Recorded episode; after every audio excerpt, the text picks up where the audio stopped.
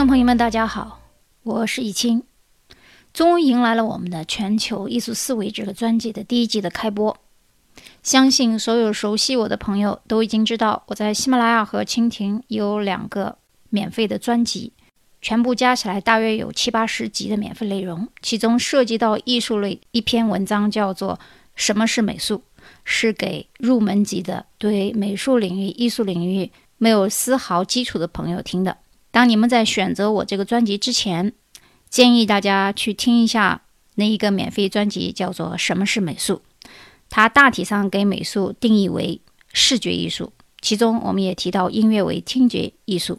在那一个大章节当中，我们听聊到了美术的四大方面：绘画、设计、雕塑和建筑。而在绘画类，我们又把它分为纯艺术和非纯艺术。在这一集当中，我就不繁述了，因为这些基础内容我在免费专辑当中用了将近三十分钟的时间去阐述。那么今天已经涉及到购买这个专辑的人呢，我相信他们一有可能是已经有一定的美术基础理论；第二，对艺术有追求的人。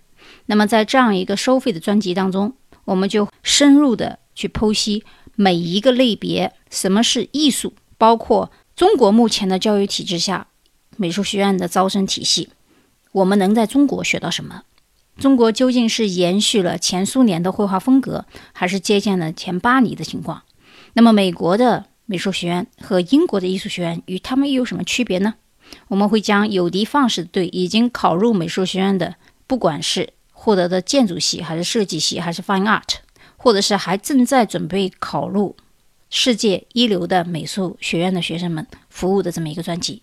另外呢，今天我在我的群里面听到有听众朋友们问我，对于幼教这一块，怎么样引导孩子去学好美术？因为他连续换了好几个老师，都没有把这个美术学好。那么，怎么样去选择优质的对于学前教育或者是儿童教育的美术老师呢？这一个专题我会专门拎出来讲。那么今天呢，这一专辑呢是一个大的概论。其中最为重要的就是如何报考英美的美术院校，不管是本科还是研究生，以及包括欧洲的艺术学院。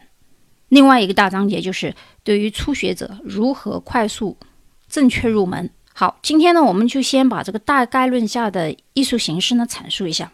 首先呢，人类的精神世界主要分为三大类，比如说一是哲学，二是艺术，三是科学。也有人呢认为科学它是哲学之下的一个派生，但是我自己觉得呢，不管你认为是哲学也好，艺术也好，科学也好，它们三者之间其实是有联系的。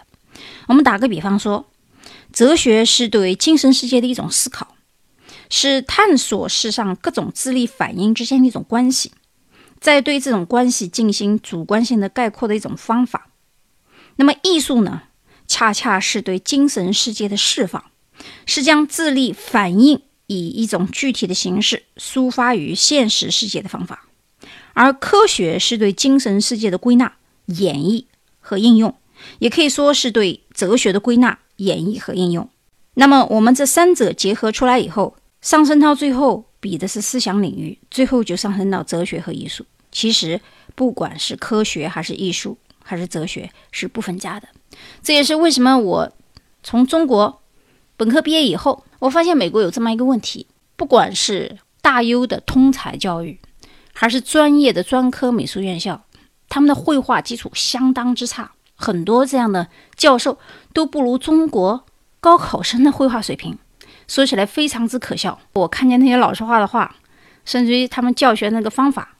呃，我都嗤之以鼻。大学里面上那些通课、美术课的时候，我眼睛闭着画一个东西，基本上都能拿到 A、A 加。所以呢，你让我跟他们学什么呢？这是我初到美国的时候对美国艺术学院的一个印象。但是经过这么多年以后呢，我发现美国它的艺术教育呢不在于绘画这一块。这也是我经过这十几年来对美国整个艺术领域的一个反思。在研究生阶段，不管是本科阶段，美国强调的是一种思维式模式教育。而这一点恰恰是中国大学美术学院所缺乏的。那么，我们中国美术学院，不论是八大美院的南北东西派别，他们强调的最重要的一点就是绘画的能力。而这个绘画的能力，我们称之为 skill，就是技巧和技法。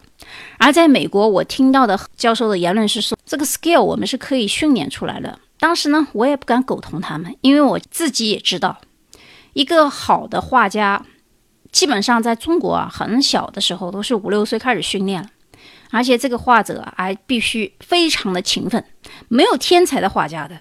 有人说，哎呀，梵高是天才啊，那你也不想想，梵高每天要画多少张画？这样的天才是勤奋出来的。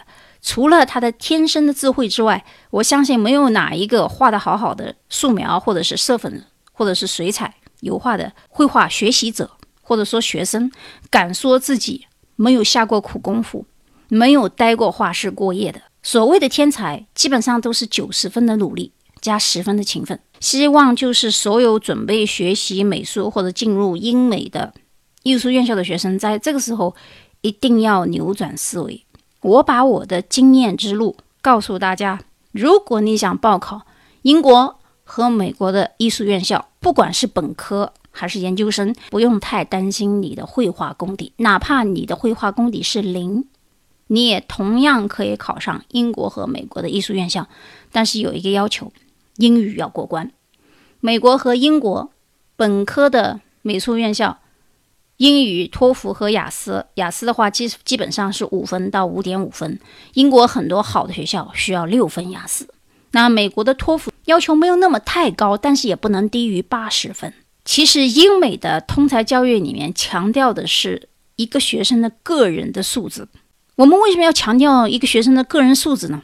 你比方说他学的是理工或者是医学，甚至学是科学或者是化学，那他能为成为一个艺术研究者吗？可以，在美国、英国就可以。很多不会画画的人太多了，但是考进去以后，我们发现他们在创作思维、行为艺术上并不是很差。虽然说基本功稍微差一点，这也是所有英美学校的通病。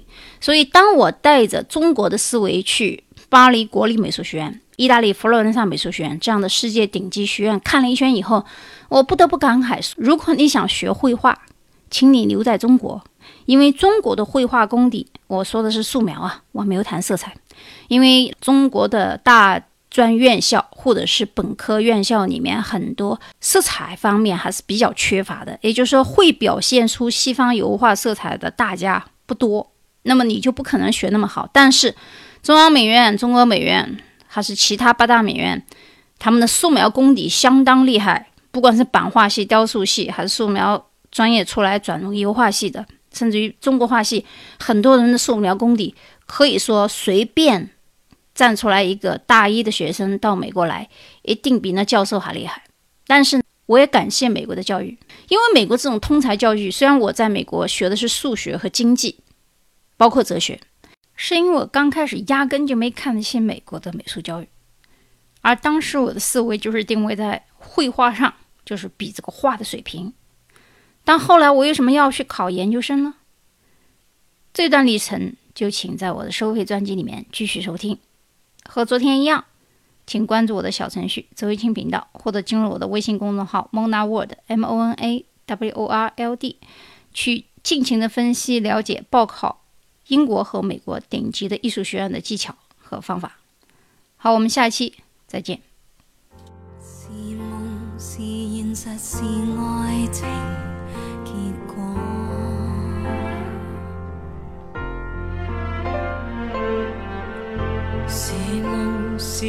实不两全的快乐，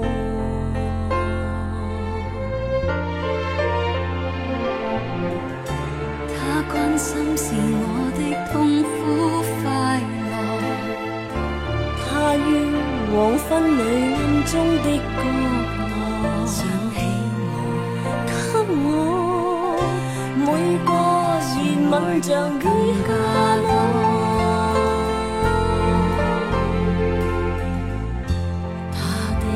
心又像是暖流如火，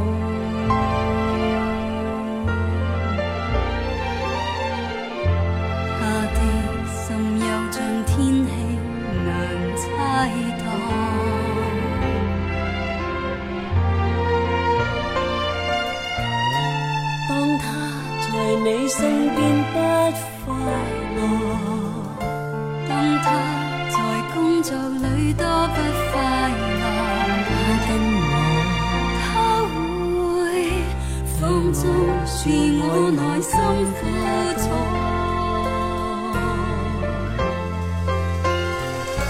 这一晚，我将那一丝愿望，用寂寞静默推落。但我知道是我像个。